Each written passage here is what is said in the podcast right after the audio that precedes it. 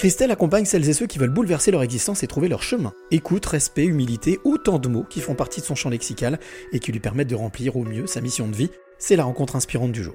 Je suis Christelle Charlier, je suis deep coach. J'écris aussi des articles et bientôt je vais me lancer aussi dans la réalisation de podcasts où je vais interviewer des gens et aussi communiquer pour transmettre. Voilà. Deep coach, alors c'est la première fois que j'entends ce mot, ça veut dire quoi? Deep coach, euh, en fait c'est euh, à la fois à cheval entre euh, coach de la performance et coach du bien-être, mais en fait ça résume assez normalement l'activité du coach qui est de faire travailler les gens sur leurs croyances leurs croyances inconscientes, hein, puisqu'il faut bien savoir que on, a été éduqué à penser que nous sommes guidés par notre conscience et en fait nous fonctionnons la plupart du temps en pilote automatique à travers notre système de pensée inconscient. Et donc, un coach, normalement, ça fait travailler sur les croyances limitantes qui nous empêchent d'atteindre nos objectifs dans la vie.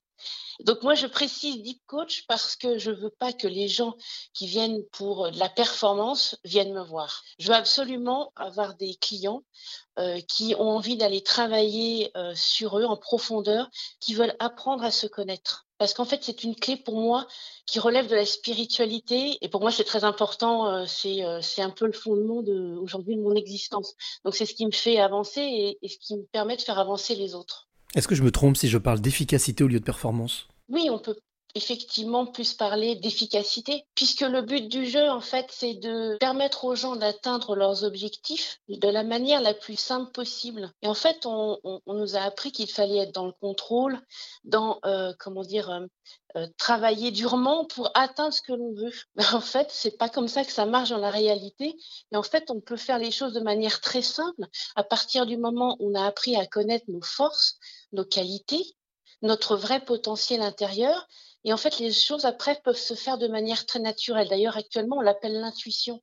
Cette faculté qui est d'écouter ce qui est en nous et qui nous permet en fait de, de nous réaliser euh, en posant les bonnes actions au bon moment. Alors qu'en fait, on est plutôt éduqué à ramer à contre-courant. En fait, c'est c'est, moi ce que je propose aux gens, c'est d'être dans le flux, dans le courant, d'aller dans le sens de leur mouvement et de, du mouvement du, euh, du, monde. Mais alors je suppose qu'on ne devient pas deep coach du jour au lendemain. On ne se réveille pas un matin en se disant tiens allez je vais faire ça. Euh, comment euh, comment c'est venu à toi? C'est un déclic, une rencontre? C'est c'est plusieurs choses. c'est d'abord un grand travail sur moi qui m'a fait prendre conscience que la réalité était euh, finalement un, terrain de jeu euh, spirituel pour apprendre à se connaître et à faire usage de notre vrai potentiel intérieur. C'est euh, ensuite la compréhension que nous faisions partie d'un tout, ce que j'appelle aussi un des morceaux de la spiritualité.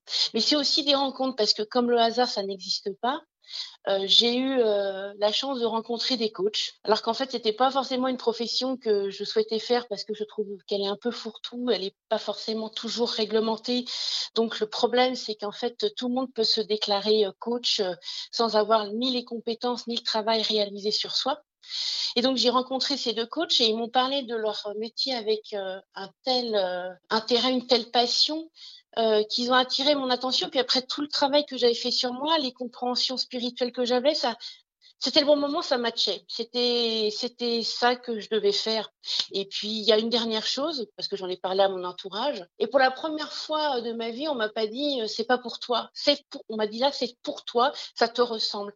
Donc je me suis dit il faut y aller. Les, les, les, planètes sont alignées, il faut y aller. Qu'est-ce quels sont les, on va dire, les deux, trois conseils que tu pourrais donner euh, à celles et ceux qui t'écoutent euh, par rapport justement à cette histoire de coaching Comment est-ce qu'on ne tombe pas dans le, on va dire peut-être... Ah, c'est une excellente question que tu me poses.